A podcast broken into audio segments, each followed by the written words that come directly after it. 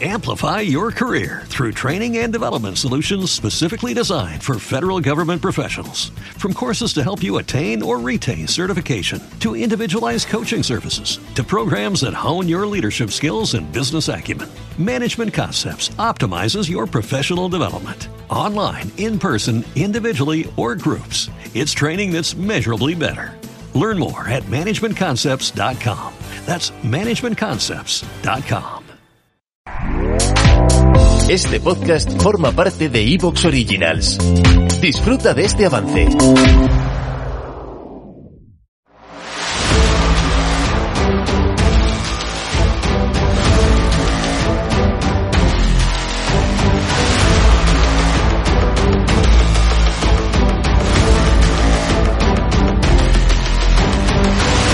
Bienvenidos al podcast Técnica Fórmula 1.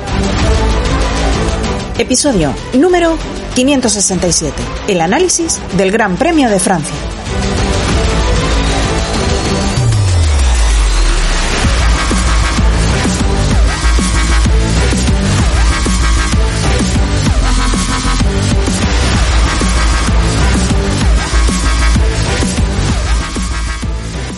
Bienvenidos al podcast Técnica Fórmula 1. Con todos vosotros, una semana más, Raúl Molina.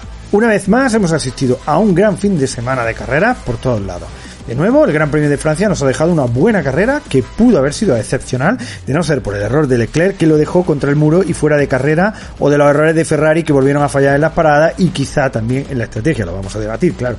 Pese a todo, tuvimos una buena clasificación, rebufo incluido, buena lucha en las primeras vueltas entre los, dos líderes de la carrera, accidentes, grandes adelantamientos en la salida de Magnussen y Alonso o Hamilton, remontadas espectaculares como la de Sainz, radios polémicas, dramas italianos, de todo. Así que, a pesar de Paul Ricard, tuvimos un fin de semana de F1 muy bonito. Y lo mejor de todo es que estamos en semana de Gran Premio. La F1 va a acabar esta primera parte de la temporada e iniciar el parón veraniego con el ratonero Gran Premio de Hungría, el Mónaco sin muros, como se le suele llamar. Y a pesar de la ventaja de Verstappen, vamos a tener un fin de semana de infarto, con Leclerc obligado a ganar y Ferrari metida en una ansiedad incontenible. Por otro lado, el fin de semana pasado pues nos dejó dos carreras de la IndyCar en Iowa absolutamente impresionantes, en un oval corto que fue la pesadilla de las gomas para uno y el reino de los undercuts para otro y tengo que reconocerlo, eh, pero en las dos carreras no pude apartar la vista de la tele pues el espectáculo eh, no paraba. También en los rallies tuvimos el europeo de rally en Roma con el rally de, de Roma Capitale donde además, bueno, pues eh, ya matemáticamente tanto Efren Arena como su copiloto Sara Fernández pues eh, se proclaman campeones del Europeo de Rally, campeones del ERC, que como sabéis además son es la antesala eh, inequívoca del WRC. O sea que son noticias muy muy potentes. Y hoy os traigo también una información que creo que puede ser de gran utilidad para todos, máxime en los tiempos que corren. BP vuelve a tener grandes noticias para todos los conductores. BP, ya sabéis, eh, esta petrolera. Eh, y todos conocéis su gasolinera de color verde. Y cuando vayamos a repostar, pues fijaros, vamos a tener un ahorro de hasta 40 céntimos por litro en la península y en Baleares y 35 céntimos por litro en el caso de las Islas Canarias. Cuidado con esa diferenciación. Como siempre, es una gran ayuda y en BP pues van un paso más allá porque ahora incluyen una promoción increíble. Regalan mil repostajes al día de 40 euros a todos los que llenemos el depósito con 30 litros o más. Sé que, bueno, muchos seguramente tendréis ya instalada la aplicación gratuita de Mi BP en vuestro móvil y que seguramente estáis disfrutando de todos estos ahorros o la tarjeta Mi BP, así que, bueno, seguid haciéndolo. Y los que no, pues corred a vuestro móvil para instalarla en iPhone o Android. Yo lo he hecho, no, no la tenía y lo he hecho ¿eh? y muy contento. O, o solicitar vuestra tarjeta también en una eh, de nuestras de, las estaciones de servicio de BP. La verdad es que es muy cómodo en la aplicación porque tiene ahí la tarjeta con un código QR, te lo leen en la gasolinera y es súper super cómodo, la verdad. Así que bueno, y, y, bueno, si tenéis suerte, pues incluso pues, podéis llevaros, además de esos 40 centímetros eh, por litro de ahorro, pues algunos de esos mil reportajes de, de, de diarios, ¿no? De, de, de 40 euros que sortean cada día. Y bueno, y justamente ayer me fui a probar esta promoción en Badajoz, ya sabéis, por aquí, sabéis que yo vivo en Portugal, en un pueblo al lado de Badajoz, y me fui a probarlo aquí por Badajoz. Normalmente yo suelo echar combustible en gasolineras low cost y quería comprobar si realmente me ahorraba a la hora de llenar el depósito, aparte de echar un combustible con mejores aditivos. Claro, no todos sabemos que la gasolina es la misma, pero los aditivos eh, que se echan en las marcas blancas no son los mismos, evidentemente, que los que se echan en, las primeras marcas, ¿no? Bueno. Y en efecto, echando cuenta con el dinero acumulado en la tarjeta PP para el próximo repostaje, pues me salió más barato que si hubiera repostado en mi low cost habitual.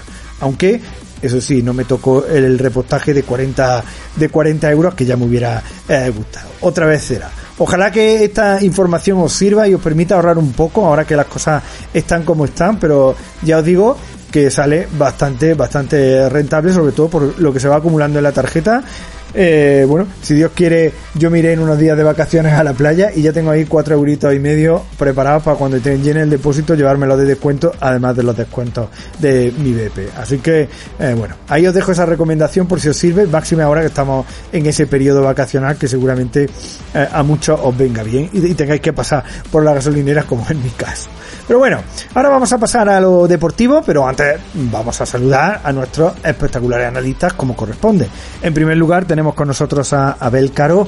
¿Qué tal, Abel? Muy buenas, Raúl. Pues encantado de estar aquí. Yo coincido contigo, creo que fue una carrera pues bastante bonita, bastante entretenida, ¿no? Y muy intensa.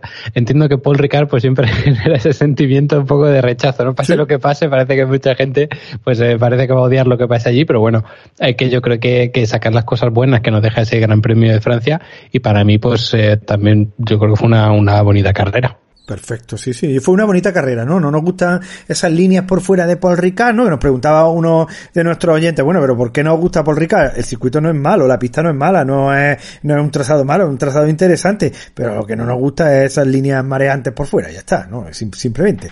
Eh, pero bueno, eh, al margen de esto, pues eh, yo como Abel opino igual, es una carrera súper interesante, súper bonita y yo la disfruté de principio a fin, ¿no? Y esto va siendo la tónica este año, madre mía, qué maravilla, ¿eh?